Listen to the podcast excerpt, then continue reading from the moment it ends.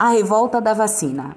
O momento mais tenso ocorreu na cidade do Rio de Janeiro, onde as mudanças decorrentes das intervenções urbanísticas e sanitárias, comandadas pelo prefeito Pereira Passos e pelo médico Oswaldo Cruz, haviam sido mais drásticas. Sem nenhum tipo de assistência e excluída das melhorias implantadas apenas nas áreas centrais, a população carente do Rio de Janeiro teve ainda de se submeter ao programa de vacinação obrigatória. Para garantir o sucesso dessa ação, o governo criou uma polícia sanitária, com poderes para obrigar todos a tomar a vacina. Quem se recusasse podia ser preso e forçado a pagar as despesas médicas caso adoecesse no cárcere.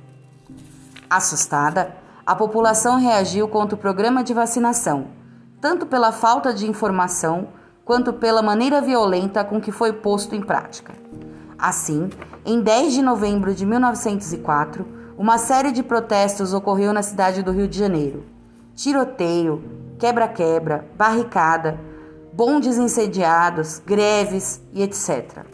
Somente em 16 de novembro, após suspender a obrigatoriedade da vacinação, o governo conseguiu controlar a rebelião, que ficou conhecida como a Revolta da Vacina.